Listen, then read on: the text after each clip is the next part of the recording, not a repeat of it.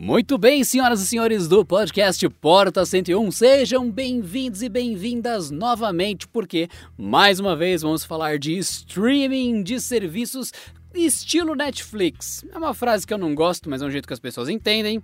Porta 101. Eu sou o Rudy Caro, sou muito fã da DC, do Batman, da Mulher Maravilha, do Flash, aquela rapaziada muito louca, e estou muito hypado com HBO Max. Quero ver o Snyder Cut outra vez, em 4x3.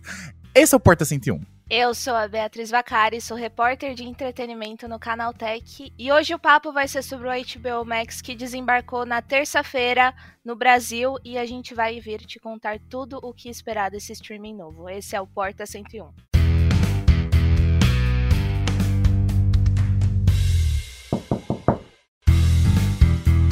É isso, gente. Vamos ter streaming hoje. Temos preços, temos disponibilidades, temos muita coisa para falar, porque tá chegando aquele momento em que a gente vai fazer análise e review de serviços de streaming para saber, e aí, eu assino ou não assino?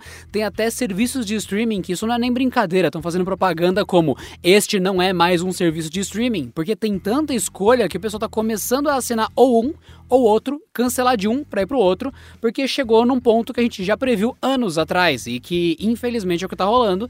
Esse episódio meio que é sobre isso, sobre o grande estreante. Então a gente vai falar sobre isso no episódio, mas Beatriz, uma palhinha para quem tá em dúvida, HBO Max, a pessoa, né, tá, tá, é uma escolha nova que chegou para cá agora e é isso, né? Exatamente. O HBO Max é o serviço de streaming da Warner Media, então ele engloba todas as produções originais da HBO, todos os filmes da Warner Bros Pictures e também algumas outras coisas. Então, assim, série de super-herói daquele canal DCW, é, animações do Cartoon Network, animações da Hanna-Barbera, é, clássicos de cinema do Stanley Kubrick e muito, muito, muito mais. Tá um catálogo bem vasto, bem divertido e que promete agradar a todos os tipos de público. E o Rude já vai assinar provavelmente, né? Eu sei, Rude, você não consegue conter sua carteira e é justamente por isso que a gente montou esse episódio, porque a gente sabe que você foi o primeiro brasileiro a assinar e deve estar tá aí full nervoso e é por isso que a gente vai fazer esse episódio. Não, exatamente, não o primeiro brasileiro exatamente, mas o que me interessou bastante é que finalmente a gente vai ter um lugar para assistir as animações da DC Comics, que são muito boas,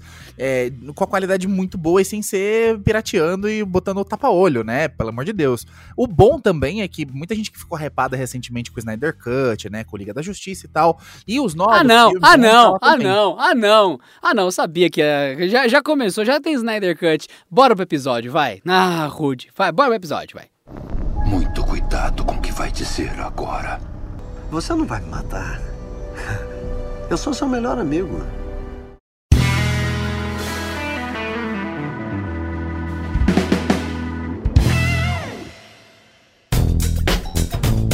E se você fica procurando desconto na hora de comprar um celular, uma TV ou qualquer tipo de eletrônico, não se esqueça que existe o Canaltech Ofertas. Acesse aí canaltechofertas.com.br, selecionadas especificamente pela equipe aqui do Canaltech e enviadas direto para o seu celular. canaltechofertas.com.br.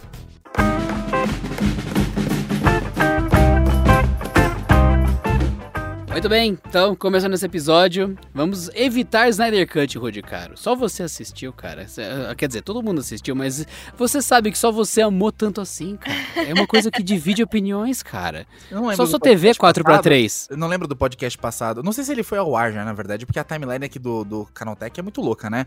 Mas é, vai ter um podcast aí, não sei se foi ao ar ou vai ainda, que o Pedro também gostou bastante. Falou aqui, né? O professor Pedro Cipo, ele falou também. A gente zoou cara 4x3, cara quadrado de TV velha a gente zoou. Mas não sou, não tô sozinho no canal Tech Diamantes aí do, do Snyder Cut, não. Pelo amor de Deus, né? Ah, cara, eu não sei. A gente tá com a especialista aqui. Beatriz, Snyder Cut, sim ou não? Sim, e é, vale também assistir ele em preto e branco. Parece que a experiência é, inclusive, até mais legal.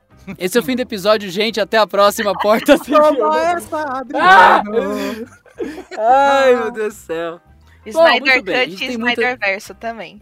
Nossa, nossa. Restore the Snyderverse, exatamente, Bia. Tô contigo não abra. Essa é a defesa de vocês então. A pessoa vai assinar HBO Max e já tem Snyder Cut direto pra assistir, é isso. É, e, inclusive eu, eu acabei de, de ver, né, bonitinho aqui, na, atualizei minha home aqui, porque a gente tocou ele aberto aqui durante o episódio, e tem até o especial de Friends, aquele especial que tá todo mundo hypando do, da reunião do Friends, né? E cara, acho que vai agradar muita gente, porque tem muito programa e muita série, muita coisa antiga, né, nostálgica, que a galera daí Millennial vai curtir, que a galera que é cringe, né, vai gostar, mas é, eu acho que tem... não chega nesse assunto, pelo Não, amor de não, não, não, não. Não, a gente, a gente já tá no episódio há cinco minutos. Não, a gente tá há seis minutos no episódio, a gente já chegou na palavra cringe. Parabéns, Rudy Caro. Agora sim você. Você sabe que cringe é falar cringe, né? Parabéns, parabéns. Tá bom, tá bom. É, mas é, então, eu acho que vai agradar bastante gente por conta do catálogo bem é, versátil, né? Coisas, coisas antigas, coisas novas, né? Animações. A, a criançada vai assistir muita coisa do Cartoon, né? Animações aí que passam é, pras crianças, que eu não acompanho mais, mas eu tô, tô, tô hypado. E a interface parece muito boa também. Achei bem bonitão. Bom, tem uma fã de Friends aqui na roda e, ironicamente ou não ironicamente, eu tô fazendo esse episódio enquanto eu tô tomando meu café aqui. Inclusive, mais tarde a gente passa a fazer os agradecimentos pro pessoal que ouviu o episódio passado. Eu recebi muitas mensagens legais de ouvintes do Porta 101 que gostam muito de café. Mas esse episódio de Friends tá bem legal. É uma coisa que foi feita pra fã, não adianta. Vai se emocionar quem gosta da série, vai se emocionar quem acompanhou tudo, quem reassistiu tudo. E assim, eu admito, Friends foi uma das primeiras coisas que eu assisti no HBO Max ontem.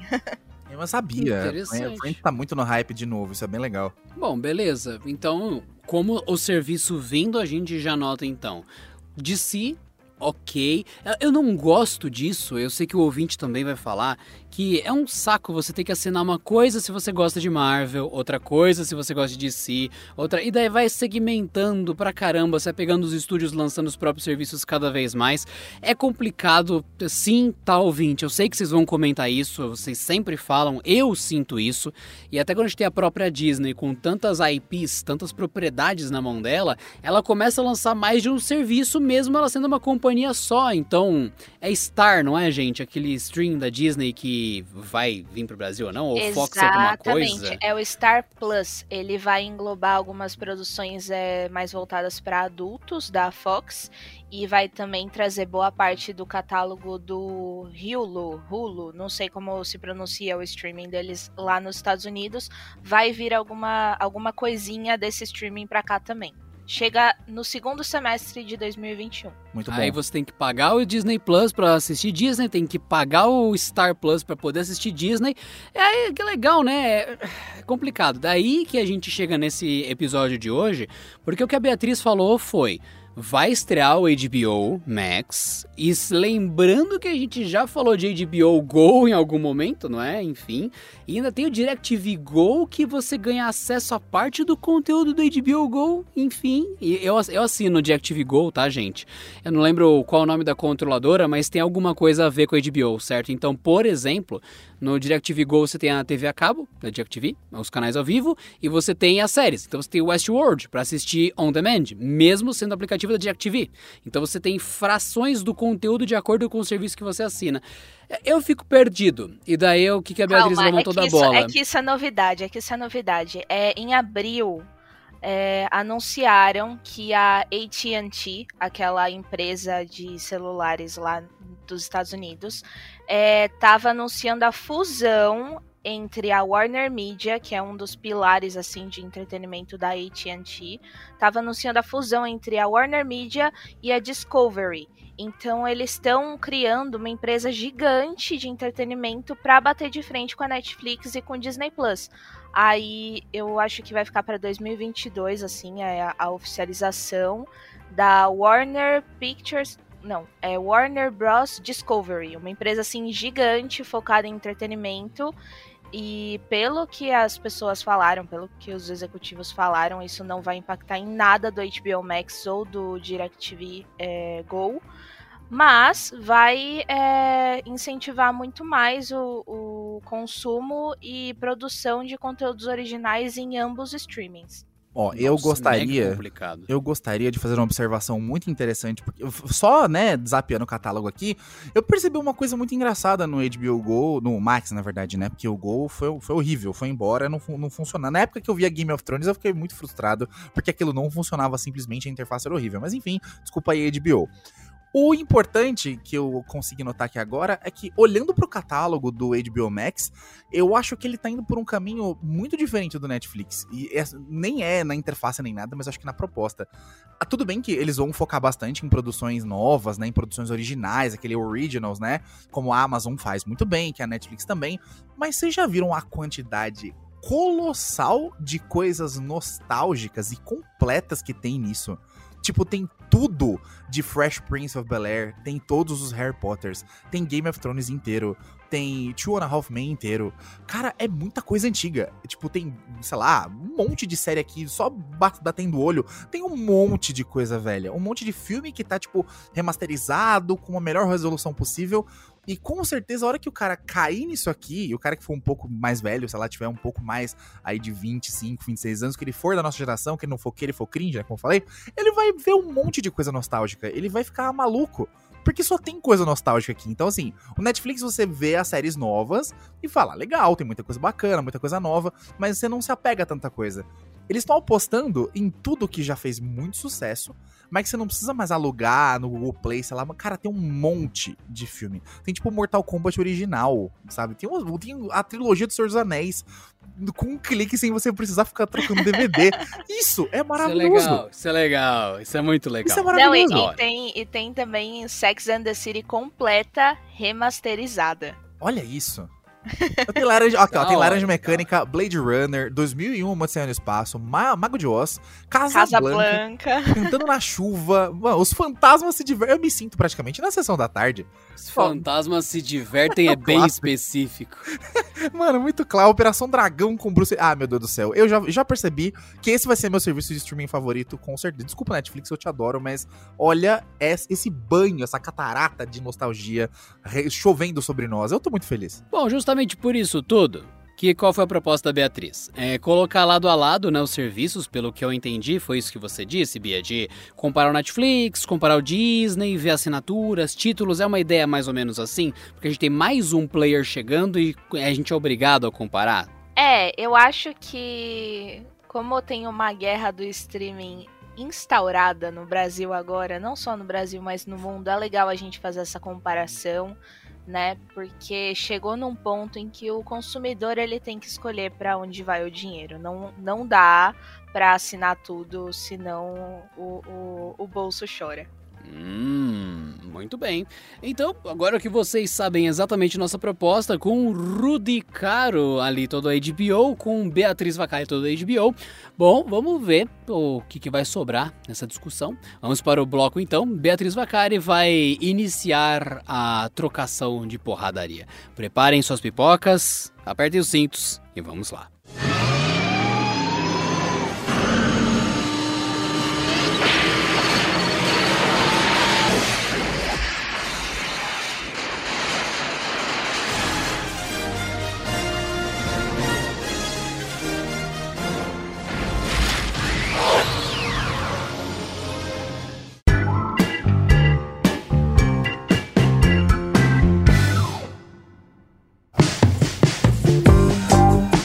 Adriane e Rude, se fosse para vocês chutarem quanto custa assinar todos os streamings disponíveis no Brasil, qual valor vocês iriam chutar? Ixi, o, o Rudy não tem que chutar, né? Porque ele já assina. Ai, não, não vem, não vem, não. Toda vez a piada do rude burguês. Não, não tem nada a ver. Eu vou achar que eu sou um burguês safado nesse podcast aqui. É. Não. Então para de pagar meus boletos, mano. Não, mas também já é demais, né? Aí tá- também já é demais. Eu chutaria uns, sei lá, uns 200 reais. Eu, se tivesse que chutar, ó, pensando. É, meio- ó, Netflix tá caro pensando nisso, inclusive, viu? Fica a dica. Eu sei que os outros serviços. ah, Você deve estar pensando isso agora, ouvinte. Nossa, acabou de lançar um serviço muito melhor que o Netflix, custa 50 centavos. Netflix custa, sei lá, 40 reais. Mas então, gente, todo o serviço, no começo, ele é lançado de propósito para dar prejuízo.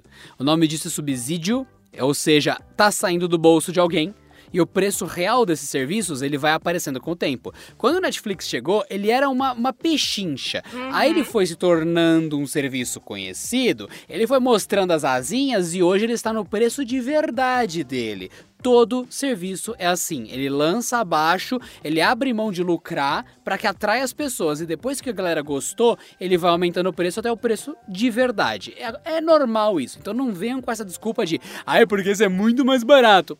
Não é. E você sabe. Pare com isso. Pra Mas enfim. Pra você fã de tecnologia, isso aí é o efeito Xiaomi. Vocês pegaram a referência. Exato, exato. Daí isso. Aí você tem que ficar depois procurando o Xiaoli, que é uma versão paralela do Xiaomi, De porque o novo. próprio Xiaomi já não é mais tão barato. né? Adriano Enfim. ressuscitando a Xiaoli, a nossa querida empresa do mundo paralelo da Terra 2. Ai, meu Deus do céu. E pra, quem, e pra quem perdeu essa história, por que, que isso surgiu, Rude? Porque já faz tantos episódios que a gente falou da Xiaoli. Isso vem do nosso outro podcast e eu não sei qual foi o contexto que a gente falou. Ah, bom mesmo é a Xiaoli. Como assim Xiaoli? É a Xiaomi do mundo invertido. Então fica aí a piada interna. Eu sei que não agrega nada da vida de vocês, mas a gente só. Agrega sim, porque eu tinha um Xiaomi Mi Max 2, eu coloquei ele em cima do porta-mala do carro e esqueci. E na hora que eu fechei o porta-mala, ele dobrou e virou uma letra L. O Rude olhou aquilo e em vez de me ajudar, ele falou: Ha, agora ele é um Xiaoli. Verdade. Nossa, que. Mano, que otário, que otário, mano. Eu- tá vendo? Eu apago a- as minhas coisas loucas da cabeça e eu banco a o maluco mesmo. Eu não, não lembro disso. O Adriano, que foi o magoado da história, lembra. Eu que fui o, o- o safado da história, eu não lembro. Mas enfim, peço desculpas, Adriano. Eu espero que você guarde o seu Shaoli até hoje.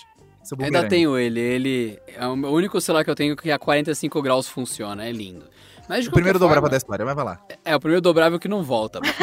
De qualquer De qualquer forma, eu quero dizer a vocês, com o exemplo da Shaoli, que assim, as coisas têm um preço. Elas saem do bolso de alguém e quando vocês verem streaming por um preço menor, é temporário. Fiquem tranquilos, tá? Porque esses. é, ah, tá sangrando dinheiro, sai do bolso de alguma campanha para aderir usuários.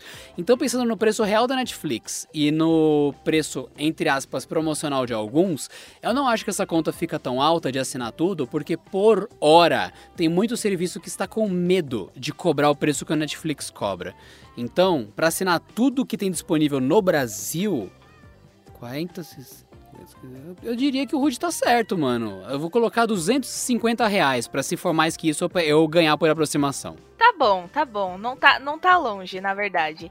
É, ouvinte do Porta 101, tem uma matéria no canal Tech que saiu não faz muito tempo, escrito pela Nathalie Rosa, que calcula justamente isso que eu perguntei pra Adriana e pro Rude. Quanto custa assinar todos os serviços de streaming no Brasil?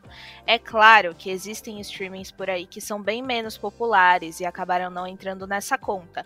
Mas assim, calculando Apple TV Plus, Amazon Prime Video, Crunchyroll, Disney Plus, Globoplay, HBO Max, Look, Netflix, Paramount Plus, Stars Play e Telecine Play, os planos mais básicos saem 217 reais por mês. Interessante. Então o Rude ganha por aproximação dentro da lista. Interessante que nessa lista aí, eu, eu tava pensando é que aí é só streaming. No caso, eu já subverti o, HBO, o DirecTV Go, mas é pra TV a cabo, é outra coisa. E que ainda assim tem um traçozinho de streaming.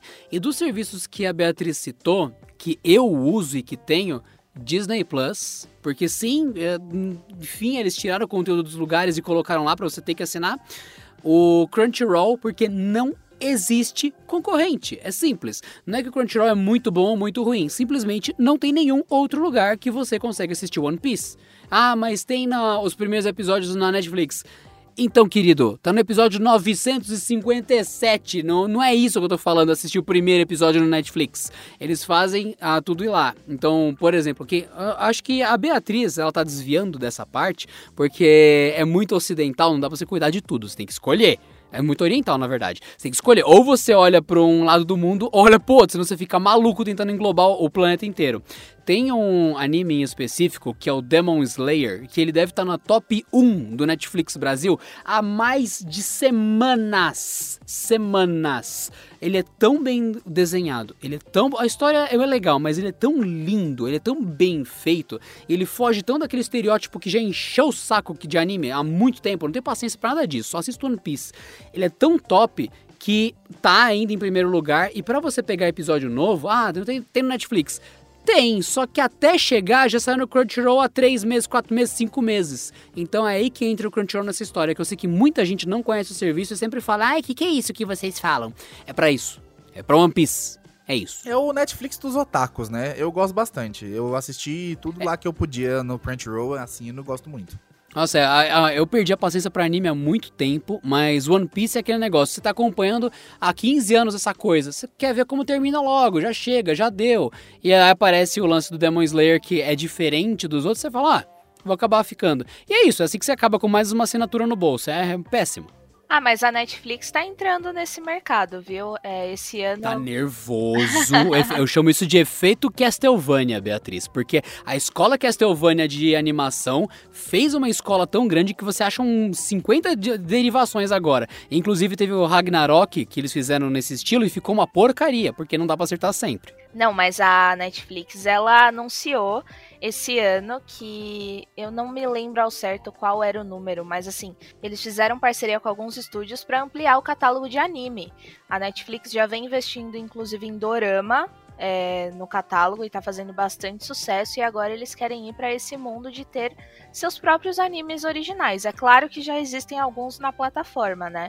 Mas agora eles querem ampliar mesmo, porque viram nisso um modelo de negócio que faz bastante sucesso. E para bater de frente com o Crunchyroll, né? E o engraçado é que eu acho que isso pega muito o americano, né? Não só o americano, mas pega a gente aqui do ocidente, porque a, o Netflix é uma plataforma bem ocidental, com um monte de filme, tipo de herói, um monte de filme de ação.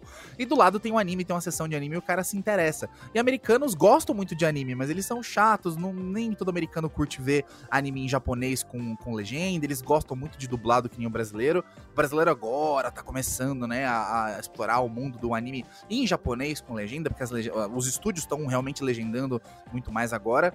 Eu acho legal, porque o Crunchyroll tem aquela interface mais antiga, né, Adriano? Aquela interface mais de. Interface antiga, ele te desloga, é. ele cai do episódio, ele tem problema sim, infelizmente. Ele tem cara de site antigo, ele tem cara de, sei lá, site meio, meio velho tal, e não é tão friendly, eu acho. E aí o cara entra no Crunchyroll, tem tipo uma tonelada de, de thumbnailzinhas, assim, de um bilhão de animes diferentes, e você não, não, não tem nenhuma explicação. Ou oh, Netflix é muito show, porque você passa o mouse por cima, toca um trailer, uma negócio enorme, tem tipo um monte de legendas. Precisa disso, né? Precisa dessa Sim. experiência. Para apresentar então, o é, até que isso que eu vou perguntar para vo... é, até que isso que eu vou perguntar para vocês do HBO Max, inclusive. Essa usabilidade, para mim, é o principal. Eu não tô nem aí pro catálogo, porque todos os serviços têm mais conteúdo do que eu vou poder ver em vida. Todos, todos. Então eu preciso de uma experiência de navegação e descoberta que valha a pena. E é justamente aí que em algum momento eu vou perguntar para vocês. E só para constar, eu tava olhando aqui no, no Netflix, eu acho que saiu Your Name do catálogo, que Your Name é um, é um filme, é um longa-metragem, que, sinceramente, se não tá no Netflix, procure ou, ou, em algum lugar para assistir, não sei em qual plataforma que tá, porque no Netflix depois eles fizeram Shiki Oriori, que é a continuação de Your Name, e no cinema recentemente teve qual que é aquele do. do... Ah, é Weathering with You, que é o tempo com você. Que é a ver com o tempo de, de chover. Cara, é, foi uma das coisas que meio que colocou o Netflix pra acordar e falar: puta merda, o pessoal tá curtindo. E a partir desse momento do Your Name, que foi um sucesso tão grande que lentamente meses depois veio pro ocidente, que o pessoal começou a levar mais a sério. Mas é isso. Então, para você que não sabia de nada disso, fica toda essa informação. E baseado nisso tudo, a gente volta pro HBO Max. E é os preços que a Bia deu também aí, né? É, então, o HBO Max chegou com alguns modelos de plano. Eles chegaram com um plano que, inclusive, eu achei muito interessante, que é um plano mobile para aquela pessoa que vai assinar só para ela e assiste série e filme no celular. É bem específico. Eu zoei no começo, mas ah, enquanto eu tava zoando, eu falei, puta, não, peraí. Eu tô sendo babaca, esse plano faz sentido. E daí eu fiquei já em silêncio, não me arrependi enquanto eu falava a frase, saca? Ô, Adriano, posso só cortar rapidinho pra te dar uma informação? É, Your Name está no HBO Max. Acabei de É pesquisar. sério? Aqui. Aham. Kimi no Nawa? É Ao sério lado isso? de Hora de Aventura Completo, Infinity Rain. Não faz sentido. Por aí Sabe por que não faz sentido? Porque teoricamente o Netflix tinha comprado algumas coisas relacionadas. Então, Shiki Oriori, que é a continuação, que tem as três histórias, e a primeira é ao- terrível. Não assista se você estiver triste. Você vai ficar muito mais triste. Que. Cara.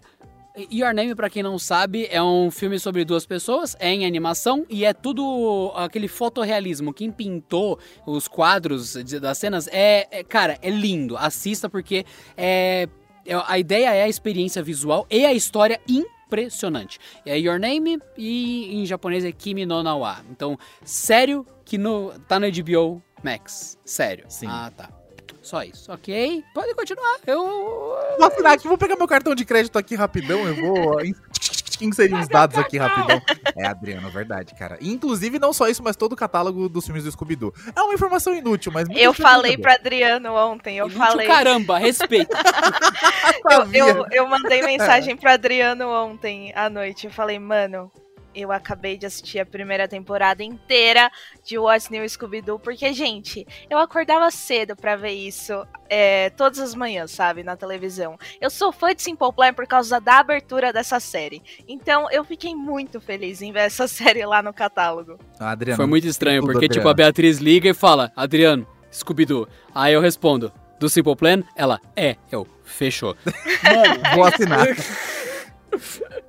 Adriano, pelo amor de! Deus, Adriano. Scooby-Doo e o Rei dos Duendes. Scooby-Doo e o Golpe da Praia. Scooby-Doo e a Maldição do Monstro do Lago. Scooby-Doo, Acampamento Assustador. Scooby-Doo e o Fantasma. Tem até o Melhor filme do de todos. Cookies, Adriano. Não, não, não. O melhor filme do Scooby-Doo é o do Fantasma da Bruxa, porque tem a primeira aparição canônica das Hex Girls, que é sensacional. E depois eu fui pesquisar o nome das cantoras, que de fato deram voz às Hex Girls. Cara, não tem obras delas que seguiram aquela linha, elas só fizeram para o filme. Você até acha coisas parecidas com a vocalista, com as, as minas e tal, mas não, não, tipo, não tem fora do filme. É uma música que só existiu para aquilo. E são duas músicas completas que tem no filme. Temos um fã de Scooby-Doo aqui, vocês estão percebendo, né? Temos Dois. Um Que foi, gente? Três, é. Que foi? Falar É três, dois é meio. maravilhoso. Mais ou menos, vai. É maravilhosa a música das Hex Girls, cara. É muito boa, é muito boa. Eu sou meio, meio. É Scooby-Doo legal, é, faz parte da infância, eu curto pra caramba, mas meio. Eu não sou, mas eu lembro Mas da, o melhor da- roteiro- Scooby, Scooby-Doo, Scooby- É muito legal, essa é a introdução. Simple Plan. Simple Plan. Na, na, na, na, na, na, na. Mano, é muito bom.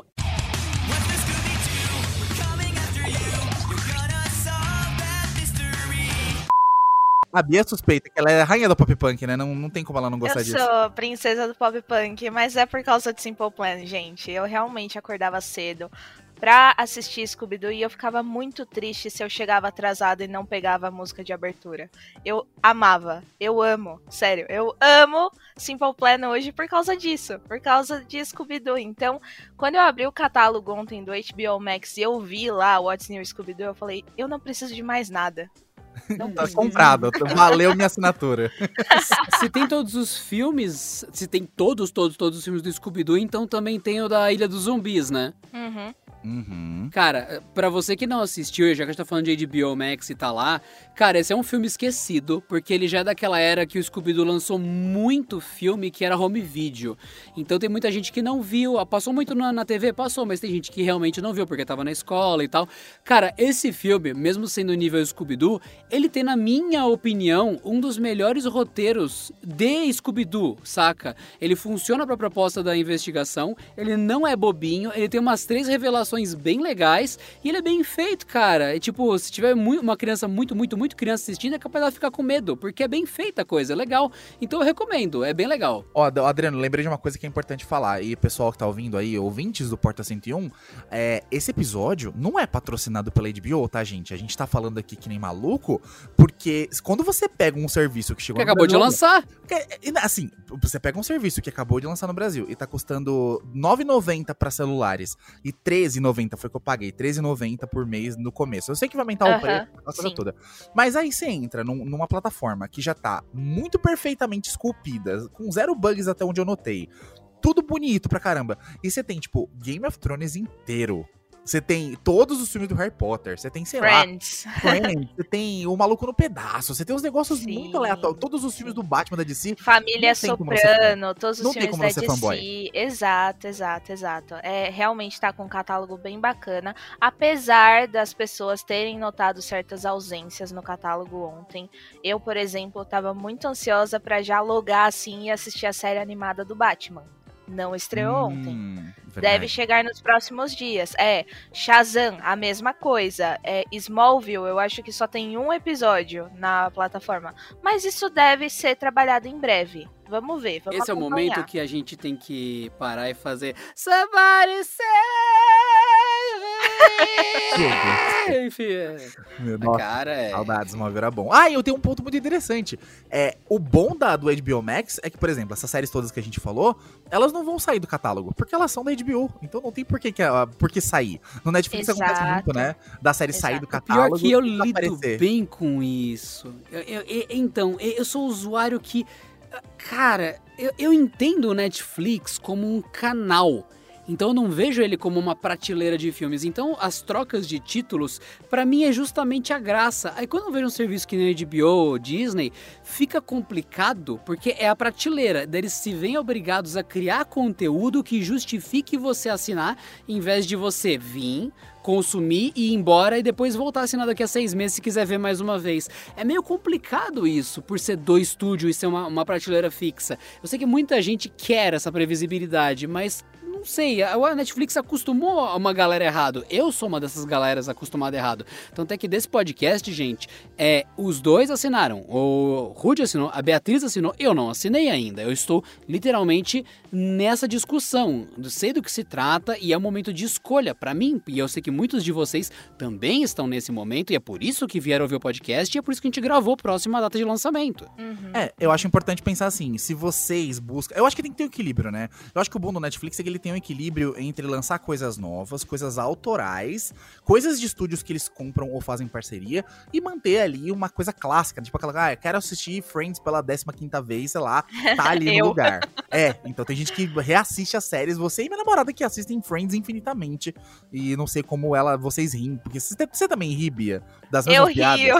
É lógico. Eu pergunto lógico. pra minha Mano, namorada, mano, é, você mano. trata Friends que nem Chaves produção. Você ri Não, não, não. Res... Não, não, igualzinho. ô, ô, ô, ô.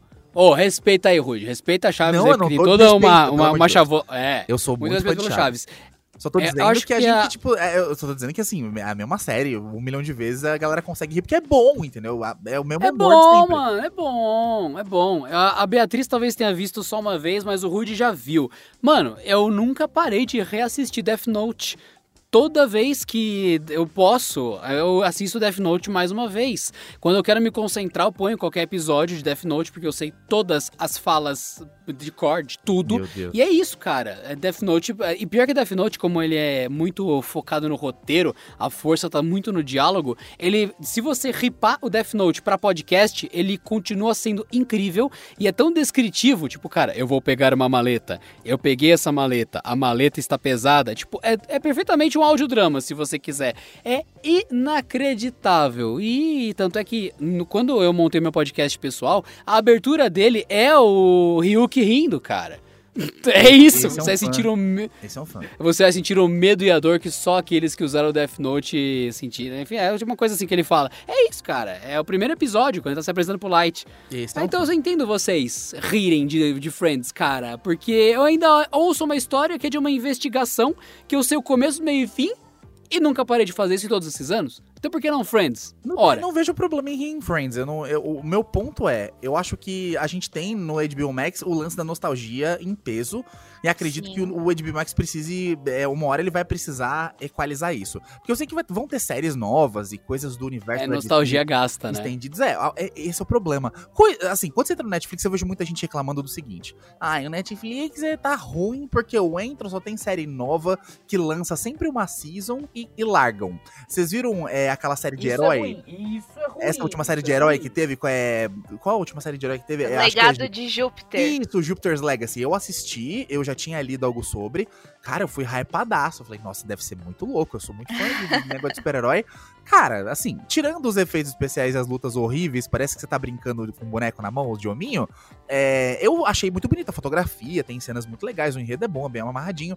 Acabou, cancelaram. Não, mas a Netflix, a Netflix tem isso, ela sempre separa um orçamento enorme pra direção de arte é inacreditável. Você pode criticar o roteiro, pode criticar a direção, a atuação, mas você não consegue criticar figurino, cenário, não dá. Não dá. Não, é tudo muito bom. Eles gastam uma grana violenta com isso. Você viu aquela série 3% que é brasileira? É animal. Eu adoro, eu adoro. Eu terminei. Eu, eu também. É muito bom. E o, o, figurino é muito bem feito, tudo é muito bem feitinho. O, a, a, o plot não é tão avançado assim, mas eu, eu gosto, pessoalmente, eu gosto bastante.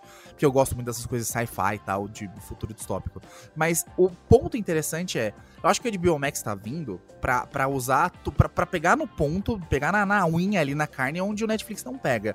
O Netflix podia ter um catálogo muito maior, só que para ele ter um catálogo muito maior de coisas nostálgicas, ele precisa recorrer às grandes publishers que são antigas, como a Warner, como a Disney. E agora que todo mundo tem o seu próprio serviço de streaming, a Netflix... Vai ou... miando. É, ela vai miando e ela precisa apostar numa coisa que é nova, porque uma hora acabou.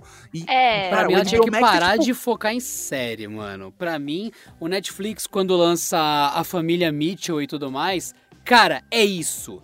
É o que eu quero. Adorei. Aí aparece lá, nova série, os animais versus. Eu já dou que eu não quero e é isso. Eu não consumo série. Não, mas. Eu já... Mas a é, Netflix, é, inclusive, esse filme, A Família Mitchell e a Revolução das Máquinas, Excelente. é isso? É, é, esse o título, é. né? Tá. Amo ele, esse filme. Ele faz parte de uma iniciativa da Netflix que foi anunciada em janeiro. É, de lançar um filme original por semana. Então, assim, a Netflix está vindo em peso com esse negócio de filme original. Filme e série, né? Toda semana tem conteúdo original na plataforma. Eu acho que, inclusive, esse ponto que o Rudy levantou sobre pegar um pouco mais na nostalgia não é do interesse da plataforma. Eu acho que eles estão pegando da HBO, nisso... no caso. Não, da Netflix. Não é de interesse da Netflix, eu acho. Pegar isso de tá. nostalgia. Eu acho que eles estão querendo mesmo se lançar como é, produtora de conteúdo original. Porque tá dando certo. Que bota uma puta pressão na HBO, né? Também, porque tá dando certo. É, a Netflix é, tem ganhado Oscar, tem ganhado Emmy. Alguma Sim. coisa tá dando certo, gente. The Crown aí, é, o Emmy vai sair a lista dos indicados é, daqui a algumas semanas. E eu tenho certeza que The Crown vai estar, tá, assim, em quase todas as categorias de drama porque Sim. o orçamento é absurdo, as atuações são boas, eles estão investindo pesado nisso. Já o HBO Max, eles até chegaram a anunciar que até 2023 vai ter 100 títulos é, novos e originais da plataforma. Mas dá para perceber que pelo menos nesse início não é o foco. O foco é justamente isso. Ah, você é fã da DC? Vai ter tudo lá. Você é fã das séries da, do CW, vai ter tudo lá. E o Prime Video, por exemplo, também tá entrando nessa onda. Não sei se vocês viram, mas a Amazon comprou a MGM. O que, que isso significa? Que todos os filmes Mágico do... de Oz! Também. mas que todos os filmes do 007 vão estar na Amazon. Então, assim, tá todo hum. mundo vendo. É, como deixar o seu catálogo mais competitivo. Sim, Ó, esse é episódio sobre guerra de streaming. É sobre nostalgia, sim, e esse episódio sobre guerra de streaming. E como a gente já criticou cada um, Netflix, a gente criticou que você cancela coisas, séries e deixa um monte de conteúdo fantasma na plataforma. Da HBO que acabou de lançar, a gente tá falando sobre nostalgia ser ou não o caminho do Crunchyroll, a, a usabilidade da plataforma é bem quebrada. E como a gente chegou no Prime, ah, Prime. ah, Amazon. Se vocês soubessem como eu gosto de ter um serviço que vocês cobram, se cobrasse um real ou cem, você tá cobrando. Então você tem que entregar. Me, me, me, serve de graça o serviço, que daí eu não reclamo. Se você cobrar um real, aí você tem um contrato comigo. Aí é diferente, você tem expectativas a cumprir. Quando você me cobra qualquer valor pelo serviço, e eu dou play num original Amazon, e eu assisto propaganda dentro de um serviço pago, eu adoro. Hum. Continua que é exatamente isso que eu quero para ser um cliente fiel. É isso. E quando vocês põem conteúdo pago dentro da plataforma paga, que você pagou para entrar e você clica e fala, você tem que comprar isso também. É, que experiência em Amazon. Obrigado, viu? O Adriano ficou bravo com a Amazon. Eu, eu... Eu não gosto do Prime Video, eu não uso. né? Foi- Eu testei, usei, voltei algumas vezes por conta de outros serviços da Amazon, mas eu não gosto do Prime Video, não tenho nem instalado na minha TV. Olha, muita gente gosta por causa do, do Prime, do Amazon Prime. Eu acho que muita gente acabou assinando o Prime Video porque ele tá dentro do pacote, do pacotão, né, do Prime, que você tem o Prime Game, um monte de coisa. E eu acho que é, é legal ter um serviço desses. Você acaba pagando R$ 9,90 por um monte de coisa, tipo, desconto na Amazon e compra A Prime. Twitch, eu pago por causa do Twitch. É, só também. A isso. Twitch também é um dos adendos, né? Você pode dar sub em algum canal. Eu que sou streamer também, eu uso bastante. É, mas eu, eu não sei, eu acho que o Prime Video, ele pega também bastante coisa de nostalgia. E tá- eu acho que ele tá num equilíbrio bom, porque ele tem coisas de nostalgia, mas ele tá apostando muito em séries originais. Não tá tendo exato. tanto hype, né? Porque o Netflix tem muito hype em cima. Mas eu acho que, de todas as plataformas, Adriano, por mais que você tenha. Eu também não gosto de, de- de propaganda do nada. Eu acho que o Prime Video é o que mais acerta no lance do, do balanço. Não é a melhor pra mim, mas eu acho que ele acerta muito no balanço entre produzir coisas Ele me lembra o originais. Crackle, cara. Ele me Hã? lembra muito o Crackle. Ah, é, ele, ele, ele lembra o Crackle mesmo. Ele lembra, tipo, os serviços piratão de, de, de vídeo. Mas aí é uma questão de, de remodelar, contratar alguém pra remodelar. Eu acredito que agora com o HBO Max todo bonitão assim, eles vão remodelar. Porque você pode perceber que eles são todos muito parecidos, né? É um bando de retângulo, com parece capa de DVD, rodando, flutuando na tua frente. Não tem muito o que fazer, né? Mas é que o Prime Video tem aquela cara mais clara, mais é, branca, assim, aquela, aquela interface mais, mais limpa.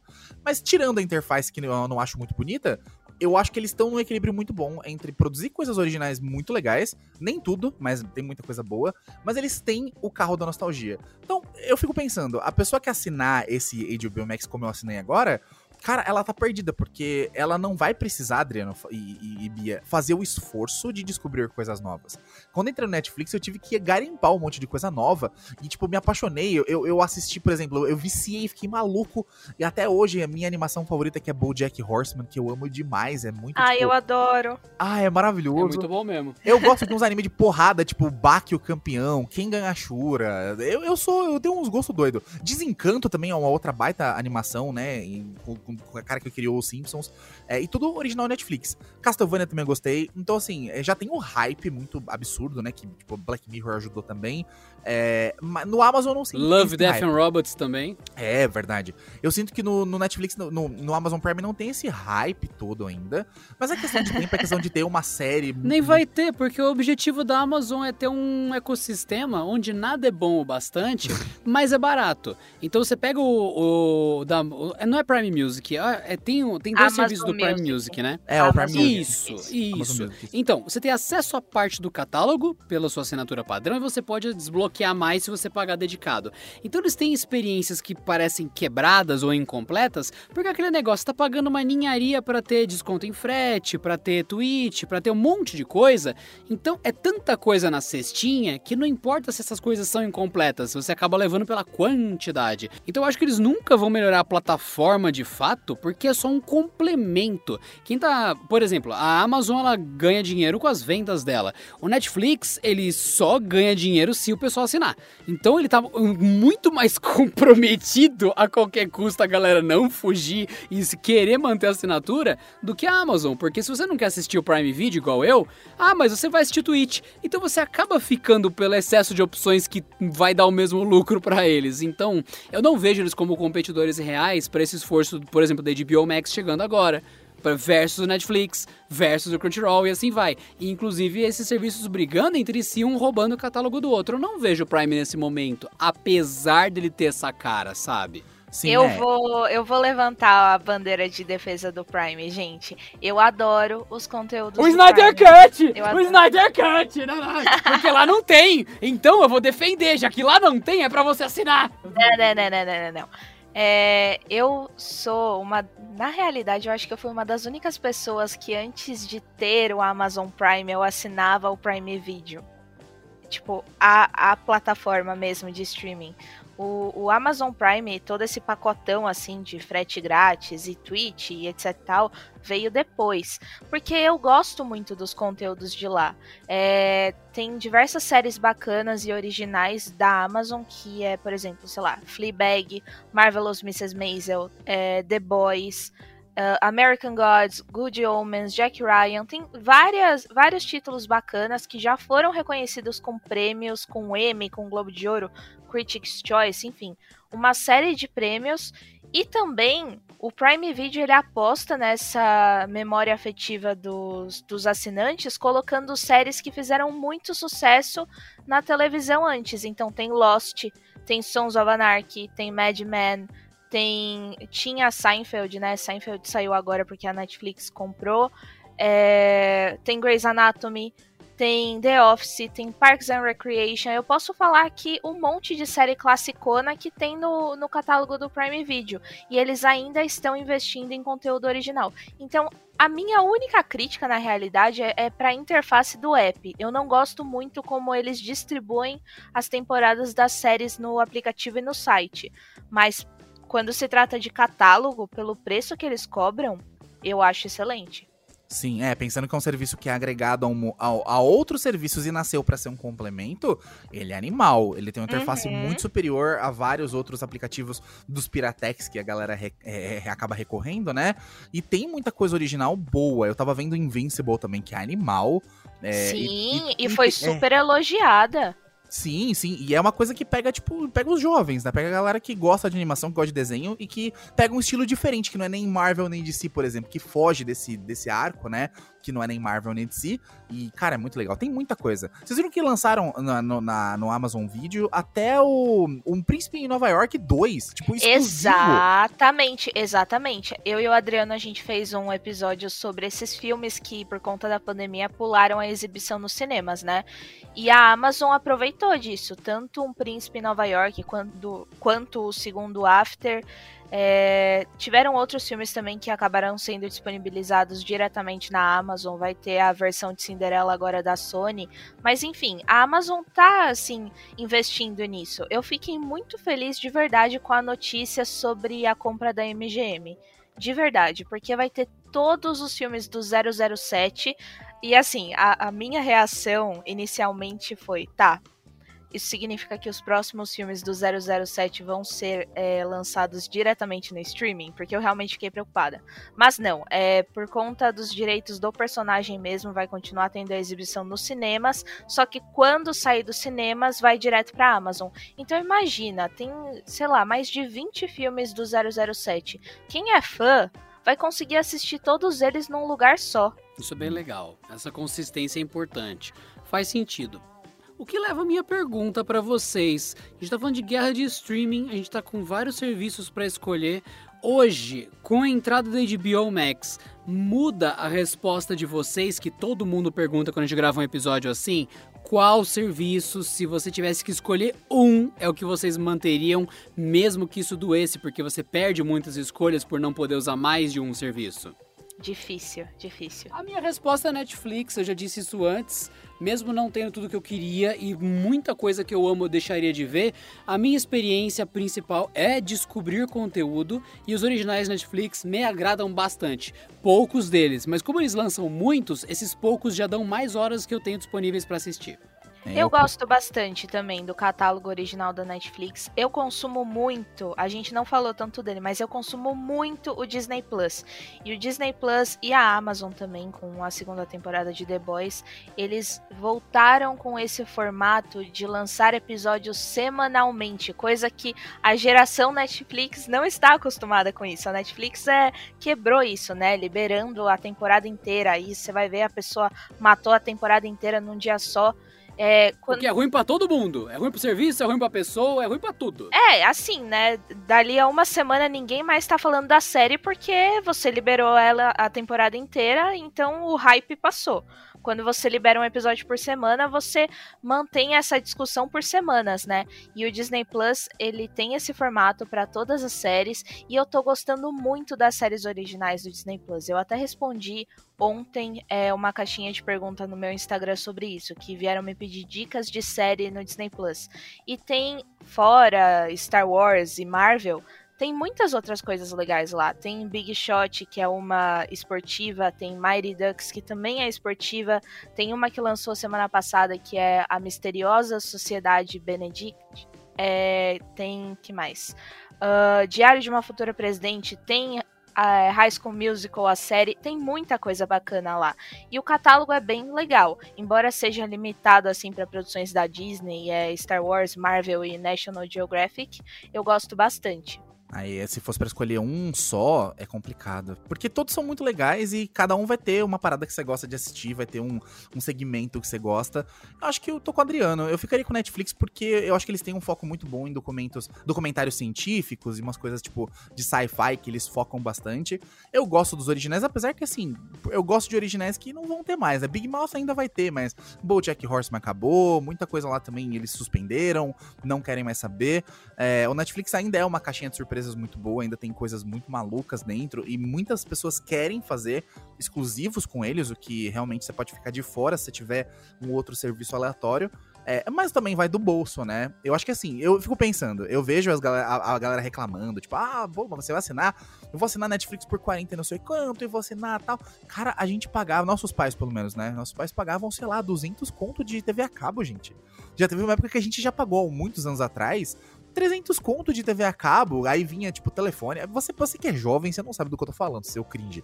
Mas a gente pagava TV a cabo, um negócio caríssimo, sabe? E tinha, e tinha que esperar ainda. Imagina a geração. Não, não, a Bia falou da geração Netflix. A gente tinha que esperar passar num dia certo e uhum. num horário e se você não tivesse aí, tivesse panguando, você perdia e acabou. Aí você tinha que ver reprise domingo às três da manhã. Aí você, nossa, ferrou, não vou conseguir ver. Tinha que esperar a próxima semana e próxima semana se ia passar. Se tivesse reprise, né? E se isso. É, se tiver reprise, porque tinha é, canal de TV a cabo que dane. Se você viu, viu, não viu, não interessa.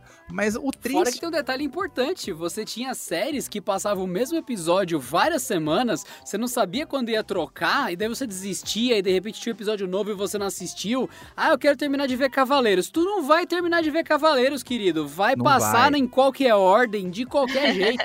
Era que nem ver Eu, a Patroa e as Crianças no SBT. É uma roleta russa da zoeira. Ou você dava muita risada, o episódio era uma porcaria, e você nunca ia acompanhar. Tipo, todo mundo odeia o Chris, é tipo Chaves. São, são, mas também são séries que são sitcoms, né? Não tem uma continuidade. Mas imagina, tipo, Smallville. Imagina Lost na Globo. Vocês lembram de Nossa, Lost na Globo? Sofrimento. Um episódio sofrimento. por semana, e tinha episódio que era tão grande que a Globo dividia em dois, mano. Era a coisa mais da hora.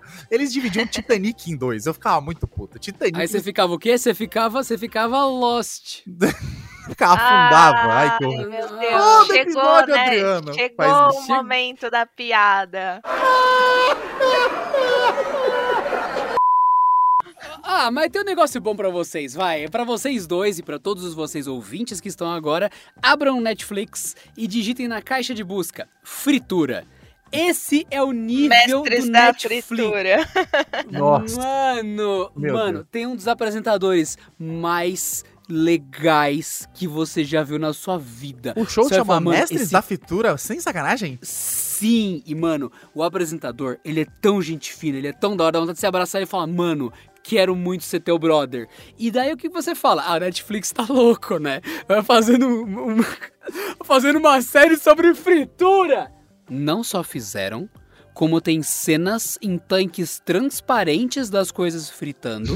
e eles, de propósito, colocam no mesmo episódio cenas incríveis, muito bem feitas de drone, uma direção de arte do cacete e lado a lado, tipo, é 10 minutos do programa uma coisa, 10 minutos outra. Uma batata frita e do outro uma refeição gourmet que o francês da Malásia buscou na Coreia a vida inteira e há 30 anos ele aperfeiçoou aquilo. O ponto de fritar é você Gente, isso tá indo longe demais. E o apresentador lá deixando você super entretido. Você fala, mano, os caras conseguem fazer qualquer coisa. Um show chamado Mestres da Fritura que você tem vontade de assistir, você já fala, ok, ok, eu desisto, eu aceito. Não, mas ó, eu acho maravilhoso Netflix porque é tão aleatório e tão maravilhoso. Você colo... eu, eu pesquisei pela palavra mestre, não fui por fritura.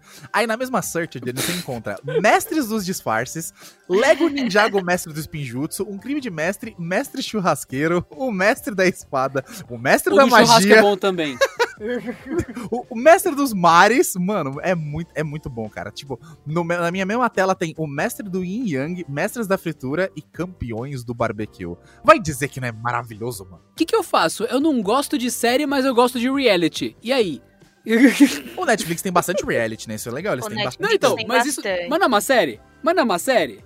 É uma série de eventos é, que são feitos por seres É humanos, complicado, série. né? É, É. é por- normalmente, série, o que eu não gosto, os ouvintes sempre perguntam, por que você não gosta de série? Porque existem coisas que são seriais e coisas que são episódicas. Se você for no Black Mirror, é episódico. Começa ali e termina ali. O próximo episódio é, sobre outra antologia, história. É uma antologia, exato. Exatamente. Então, pra mim, reality, normalmente ele é episódico. Ele começa ali e termina ali. A gente vai visitar o Pier Santa Mônica. Ele vai, visita, resolve, acabou. Próximo episódio, ele vai pra Botsuana. Então, é isso que eu gosto. Então, só pra deixar bem claro pra vocês.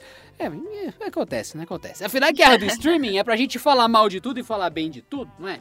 Aí tudo bem, acontece. Ah, não, mas é. Cara, é, eu acho que a gente tem muita opção. Acho que o problema do mundo hoje. Você tá se sentindo com excesso de opções, Rodicaro? Sim, eu, nossa, eu acho que a gente tem muita opção hoje. Eu acho que o, o legal e o problemático, né, dessa guerra de streamings é que as pessoas têm muitas opções. E por É. ter muitas opções, você fica perdido. Você realmente vai ficar perdido e a galera vai querer assinar tudo. Não que eu acho que você não deva assinar tudo, porque se você quer assinar tudo, assina. Lembra do passado, né?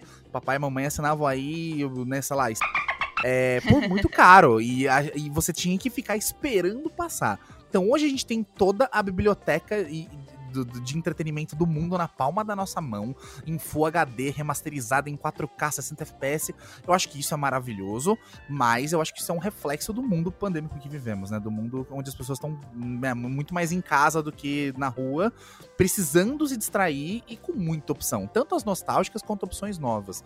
Eu acho que assina, gente. Se vocês tiverem dúvida, na dúvida, assina, sei lá, dois, três e, e vê qual que você se apega mais, qual que tem mais conteúdo que você gosta. Depois não tem problema, eles deixam você cancelar livremente. Acho que o bom é que você pode cancelar depois, não tem aqueles planos de fidelidade de fique um ano aqui e tal. É, eu acho que essa é a vantagem. Assina e testa e assiste. Provavelmente você vai assinar tudo no hype e não vai ver 10%. Eu- O que eu fiz com a Netflix é isso. Eu assinei e não vi 5% do que tem no catálogo. Mas a vida é assim, o dinheiro Ah, mas aí não dá. O catálogo da Netflix é imenso. Todo dia tem coisa nova. E eu tô falando isso porque sou eu que faço a lista de lançamentos da semana na Netflix no Canal Tech. Tanto da, Net... Exatamente. Tanto da Netflix quanto do Disney Plus. Então, assim, é, a diferença é que o Disney Plus chega coisa nova toda sexta. Netflix não tem um dia exato. É, todo dia tem alguma coisa nova no catálogo. Então, é, é- é humanamente impossível você conseguir consumir tudo. Não dá, não.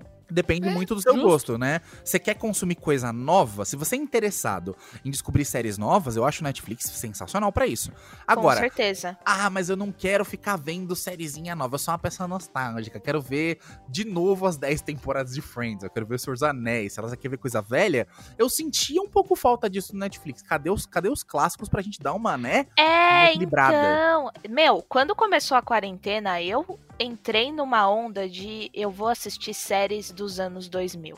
Eu vou assistir essas séries assim que tem 24 episódios é, por temporada, episódio de 40 minutos. Eu adoro série que o episódio tem 45 minutos, sério. E aí eu entrei numa maratona de Lost, aí depois eu fui pra outras séries. E, e é incrível, Netflix eu não conseguia encontrar essas séries dos anos 2000. Por isso que eu gosto tanto do catálogo do Prime Video. Porque todas essas séries é, que tem grandes temporadas, os episódios mais curtos, tem lá. E agora tem no HBO Max também, que tem Friends, tem Gossip Girl, tem Família Soprano, enfim. É, o que mostra como a, a cultura do entretenimento também mudou e a galera, a forma como a galera produz conteúdo que era antigamente pra TV, que era, né, o centro da casa, que você ficava lá com a família toda, tinha comercial. Por isso que os, os negócios eram gigantes, porque eles metiam um comercial no meio, aí você podia levantar ir no banheiro, fazer uma pipoca. Essa geração nova da- da- dos jovens, né, que não tem tempo pra nada, é ver um episódio de 12, 13, 20 minutos no máximo, e aí é o, é o threshold ali pro cara perder a, o foco, querer ir no banheiro, querer, sei lá, ir pro zap, conversar com, com, né, enfim, eu ia falar brotinho, mas aí é uma puta coisa de velho. É, falar com, com o contatinho, é contatinho hoje em dia, né? Tá vendo? Eu sou muito cringe. Ô, Rod, ô, Rod, ô, Rod, ô, Rod. Oi. Você tá se enfiando no poço de cringice, cara. Para de Eu crinjar eu os sou- crinjadores. Eu sou, não venha descrinjar os crinjadores. Por favor, não descringir. Que estão crinjando. Exatamente. Me deixa ser velho pai a cringe millennial em- que gosta de Backstreet Boys em paz. Mas eu acho que todo mundo aqui é Ô, ô, ô, ô, ô, respeita Backstreet Boys que você tá num Eu lugar. não tô desrespeitando onde- nada. Eu tô respeitando Você fica, "Oh, respeita, você respeita. É, é igual que eu, que eu falo com a Beatriz, mano. Tem, tem um monte de coisa que ela falou que já, que a diferença entre emo ser uma pessoa, uma música ou um estado de espírito. Mas eu ouço umas coisas emo que não é emo, porque não é assim que funciona, que ela não ouve. Então você respeita os Backstreet, que aqui a galera é todo mundo muito versátil. Teu nome isso, eclético. Não, não, então respeita verdade, a parte a- eclética dos anos 2000. A gente tem que ser sincero, eu acho que o Canaltech é muito formado por millennials. Isso é cringe. Sim, isso. Não, isso. Ai, meu Deus do Não, céu. o Canaltech é realmente muito formado por millennials, isso é real. Exatamente. Então Se você não sabe o que a gente tá falando, procura aí Poets of Fall no seu Spotify e você vai descobrir que tem um monte de estilo que não é nada do que você ouviu nos anos 2000, mas você fala: "Eita, rapaz, bateu forte aqui". E olha que eu nem conhecia isso na época que não tocava no rádio. Aí você descobre que já era. Tá vendo só? Você aí que ouvia Energia FM. Não tô brincando, é old demais. Tá vendo Eu só? ouvia Energia 97, Comando 97, os donos da noite. Exatamente, eu sei que ó, co- como é que era? É, aquela, aquela coletânea Summer Electro Hits. Se você é da época do Summer Electro Hits, tá na hora de tomar vacina. Se você sabe o que é. O saxofone do sabe amor. aqui, é, exatamente. Você sabe o que, que é Infinity? Você tá ferrado.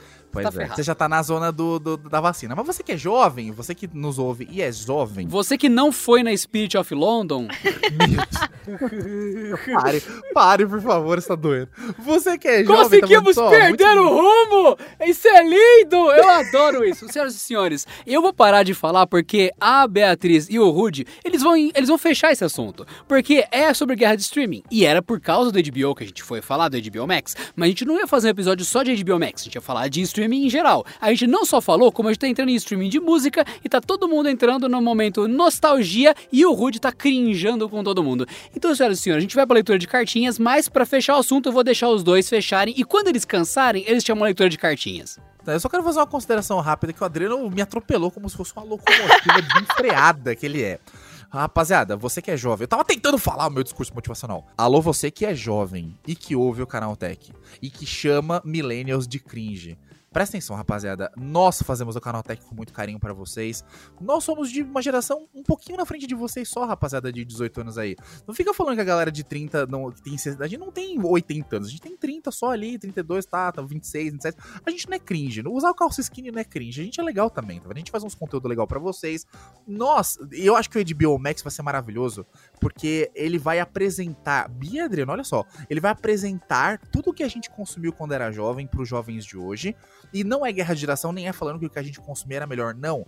Eu- a gente consome muita coisa que vocês consomem também, eu consumo muita coisa atual, mas essa troca entre gerações é o que vai unir a gente, é o que vai melhorar o mundo. É lógico. Essa troca Lógico, entre se você parar conteúdo. pensar no SBT, pensa no SBT em outras coisas, a gente cresceu com um conteúdo dos anos 80, sendo que nenhum de nós nasceu antes dos anos 90. Exatamente. En- Então não, não, não, nada a ver. O pessoal, você que fica aí falando, ah, esse é muito cringe. Não, você só é besta mesmo, tá? Você devia, de fato, assistir as coisas legais que foram produzidas e que ainda prestam. Então, por exemplo, um filme que envelheceu bem pra cacete, Jurassic Park. Ai, o bagulho dos anos amo. 90. Ó, 90, 2000, 2010, 2020. O quantos filmes de 30 anos que você consegue assistir sem vomitar? Sério, porque tem uns que davam raiva. Jurassic Park não dá essa raiva. Você respeite os diretores e todos os profissionais que fizeram filmes incríveis. Então, você é cringe, você que tá ouvindo o canal Tech pensando, é canal Tech cringe, enfim. Não, mas não, não vamos. Não, não quero sair dessa, dessa, desse arco de argumentação sem falar um negócio muito importante, tá? É, tinha coisa muito cringe na nossa época também. Você lembra daqueles filmes de, de Natal com o Arnold Schwarzenegger? Aqueles filmes que o Schwarzenegger virava um boneco, que era um herói? Tinha muita coisa crinjaça na nossa época também. Então. Ah, e hoje não tem! E Não, hoje não lógico- tem! Lógico que Ah, tem, meu velho paia, lógico que tem. Deixa eu defender os jovens aqui, porque eu sou jovem, tenho cabelo colorido, eu sou automaticamente jovem. É, eu tô falando que, assim, gente, tem muita coisa boa. Se você puder assinar o HBO Max, assina aí, não é nem merchan nem nada, porque o catálogo tá fantástico.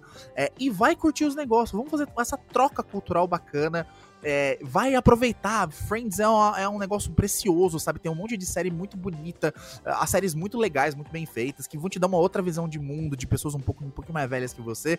Troca, faz essa troca de, de, de, de conteúdo e para de chamar Millennial de cringe, porque a gente defende vocês. Quando os boomers zoavam vocês, quem tava defendendo? Quem é que o, o- primo legal que defende vocês? A gente que é millennial. Então para de zoar os millennial jovem, pelo amor de Deus, e vamos voltar a zoar os boomer tudo junto. Desculpa aí se for boomer também, não tô brincando. Eu, eu quero indicar do, do HBO Max. Eu- se eu pudesse, eu indicava coisa de todas as plataformas, porque eu tenho gostado bastante do catálogo do Globoplay também. É, o catálogo do Globoplay tá assim incrível para séries. O do Telecine é absolutamente incrível. Eles estão agora com uns- um especial dos 125 anos de cinema que eles separaram playlists assim para cada fase do cinema, então tá uma coisa muito bonita. Mas, enfim, do HBO Max, eu quero indicar. é, Eu, gente, eu vou ser muito clubista, tá? Já vou avisar. Eu quero indicar a série criada pelo Steven Spielberg e pelo Tom Hanks, Band of Brothers, que fez a Rapa no Emmy em 2001. É uma série sobre a Segunda Guerra Mundial. Ela é bem longa, tem 10 episódios, eu acho que é uma hora e meia de episódio cada. E tem depois The Pacific, que também é deles dois é sobre a Segunda Guerra Mundial, mas ele pega outro cenário, é, outra, outra coisa que está acontecendo. Ahn, das séries originais, eu quero indicar The Flight Attendant com, com a Kaylee Cuoco. E vai assistir também as séries clássicas, vai assistir Friends, vai assistir Família Soprano, The Leftovers. Tá lá, tá em boa qualidade. Vai ver o que fez sucesso no início dos anos 2000, vale a pena. E pra você que já esqueceu, eu sempre trago coisas de tech pra vocês, o Rude traz coisas de tech pra vocês e a Beatriz, ela é nossa especialista em entretenimento, em cinema e em cultura pop. Então você encontra o trabalho dela no canaltech.com.br, é só procurar Beatriz Vacari com dois Cs que você acha e também tem outros lugares que ela fala de cultura pop, como no Instagram, no Instagram é como, Bia? Meu Instagram é Vacari Bia, Vacari com dois Cs, é, e o Twitter também. Mesmo arroba para as duas redes sociais. Então mandem coisas lá e tudo mais que a gente traz pro podcast. Podem perguntar pra ela também nas redes pessoais. A gente faz mais pautas aqui, a gente coloca coisas legais no site, no canaltech.com.br. Então interajam, vocês que gostam desses assuntos streamáticos e tal. A gente tá falando sobre o que tem no streaming. A gente não tá falando, nossa, o Netflix ontem, mano, eu abri 115 kbps, nossa, incrível, velho. Ninguém fala isso. Tá falando do filme que você assistiu. Enfim, é, mas de qualquer forma é isso. É, não, Bora é, pras cartinhas, bom, gente? Bom, é bom, bom, bom, bem lembrado, Adriano. Não vem ser cringe falar assim, ai, vocês são um site de tecnologia falando de filme. Sim, e daí? É, é, é, é, é. Você chega em casa e fica olhando código na e TV. Você fica seu fazendo programação. É, É. Parece, aque, parece aquele velho que toda a vizinhança tem, que todo domingo o cara desmonta o motor do carro inteiro só pra pôr de volta no lugar. Ninguém sabe o que ele faz, mas ele tira o motor do carro todo domingo. Enfim. Dito isso, vamos para as cartinhas. Que cringe. Muito bem, coincidentemente, a timeline do Porta 101 funciona assim, gente. É, a gente grava as coisas de uma vez e vai publicando aos poucos. Só que como a HBO Max chegou, a Beatriz falou: vamos gravar e já publicar para não deixar o pessoal sem ajuda. Então, é, acabou que a gente ficou com dois episódios seguidos com a Beatriz participando, o que não é comum. E eu tinha falado, gente, mandem cartinhas é, comentando sobre isso. E vocês já mandaram e já tem a resposta. Então, para quem mandou cartinha antes, tá gravado, só não foi ao ar. Fiquem tranquilos, combinado? Então essa cartinha aqui é super recente, ela tem literalmente três dias no dia que a gente tá gravando, e ela vai ter uma semana no dia que for publicado, mas tá aqui. Cartinha do Jorge Pena. Bia Vacari no Porta 101 foi muito top. Excelentes dicas de café. Pra você que perdeu, no episódio passado, gente, a gente falou sobre café e tecnologia, uma caneca caríssima e explicando todos os pormenores sobre café. E o pessoal até falou, gente, faz muito sentido, porque café é a bebida oficial de quem gosta de tecnologia. Programadores, designers, enfim, toda essa galera é muito ligada no café. Então foi um episódio muito legal e foi só sobre café.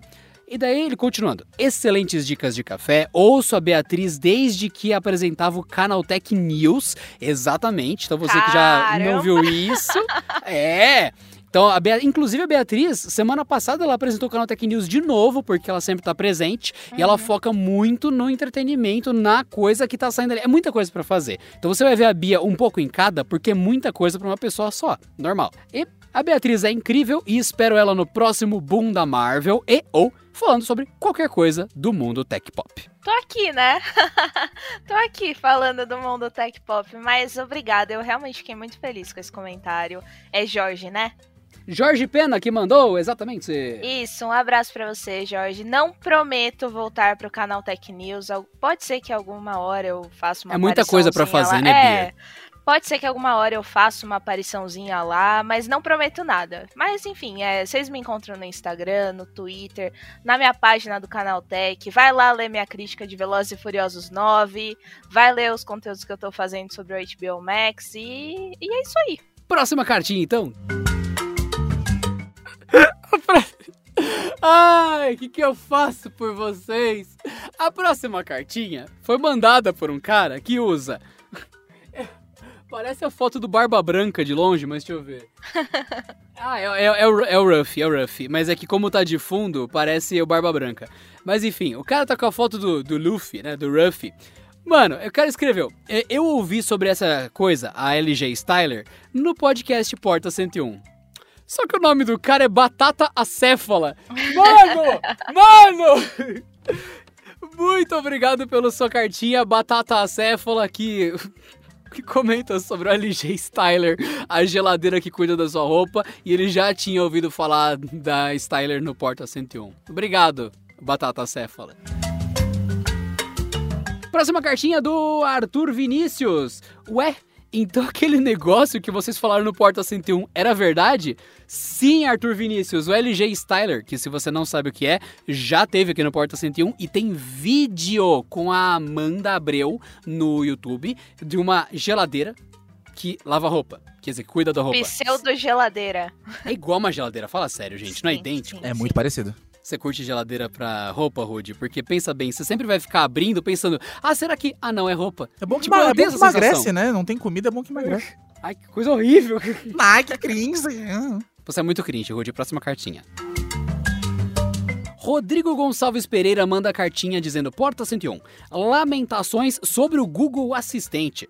Quando peço para o Nest Mini, ele pede OK Google, ou para o Google do celular, tocar as minhas músicas. Só tenho lamentações. Eu entendo, Rodrigo. Então, às vezes eu falo, ok, Google, toque música. Encontrei 12 resultados para pizzaria na sua área. O primeiro resultado, e se você não interromper essa porcaria, ele fala uns 12 minutos sozinho, mano. É horrível. Nossa senhora. É isso aí, concordo, Rodrigo. Vocês, você, Rude e você, Beatriz, vocês não estão ainda nessa onda de entupir a casa de Google Assistente, né? Eu tenho não, Alexa pra todo lado. É, é, eu tenho uma Alexa. E, Adri, eu queria também mandar um abraço para a Louris Lene e o William, que são um casal de mineiros morando no Ceará. Eles me mandaram uma mensagem muito fofa no meu Instagram, é, que eles são apaixonados por tecnologia, por café e pelo Porta 101. Então eu queria mandar um abraço para eles. Muito obrigada por ouvirem o episódio da semana passada e ainda mais por vir falar comigo no meu Instagram. Fiquei muito feliz. Não, que bonito. É, isso aí. que bonitinho. Muito obrigado, gente topíssimo, gente. Sempre comentem, tipo, ah, a gente quer mais Beatriz, a gente quer mais Rodicaro. Sempre comentem e tudo mais o que rola aqui no Porta 101. A gente sempre vai fazer o possível para trazer mais conteúdo para vocês. A gente só traz conteúdo que deixe todo mundo muito contente. Então eu nunca vou trazer o Wagner Waka para falar de matemática financeira. Ele é de games. E assim vai. Então a gente vai fazendo os podcasts com o que cada um mais ama. E não se esqueçam que para mandar a sua cartinha é só entrar em youtube.com/canaltech e comentar em qualquer vídeo qualquer coisa, desde que em alguma parte do seu comentário você escreva Porta 101. Assim a gente consegue levantar os seus comentários e tá tudo certo. Com isso tudo dito, eu vou deixar pro Rude se despedir, pra Beatriz se despedir e encerrar o podcast de hoje, porque eu já vou por aqui. Eu sou Adriano Ponte, um prazer estar com vocês ouvintes, com a Beatriz e com o Rude, Porta 101. É, foi muito legal participar aqui de novo. Eu adoro vir falar sobre entretenimento, adoro vir falar sobre café. Vocês me acham nas redes sociais por arroba vacari com dois Cs, Bia, ou na minha página Beatriz Vacari no canal Tech. Tô lá escrevendo sobre entretenimento, sobre lista de série, lista de filme, enfim. É só procurar, estou por ali. E é isso. Obrigada, Porta 101. Meus queridos, muito obrigado, queridos ouvintes do Porta 101, por ouvirem até aqui esse bando de baboseira maravilhosa que a gente fala quase toda semana para vocês. E estou muito feliz, de verdade. Eu acho que o HBO Max veio para ficar, tem um catálogo muito legal. Deem uma chance aí porque tá num preço promocional. Aproveitem porque é agora por enquanto, né? Aproveitem esse preço barato porque daqui a pouco sobe e mergulhem nesse mar infinito de nostalgia porque acho que faz bem a gente reviver, né, coisas da nossa infância, coisas da nossa juventude aí, coisas da nossa vida atual. Tem muito muitos tesouros ali para vocês assistirem, como a gente aqui citou, né? Tanta coisa boa. É, e assinem, assinem, sejam felizes, porque o mundo não tá fácil. Então, bora ver umas séries antigas aí para deixar o coração quentinho. Muito obrigado por terem ouvido o Porta 101 até aqui. Eu sou o Rudy Caro, você também me acha lá no Instagram, Twitter, YouTube, como é, Rudicaro. Deixa eu fazer de novo. O que que eu ia falar? Ah, tô, louco. Perdeu! Até a próxima! Se faz! Que cringe.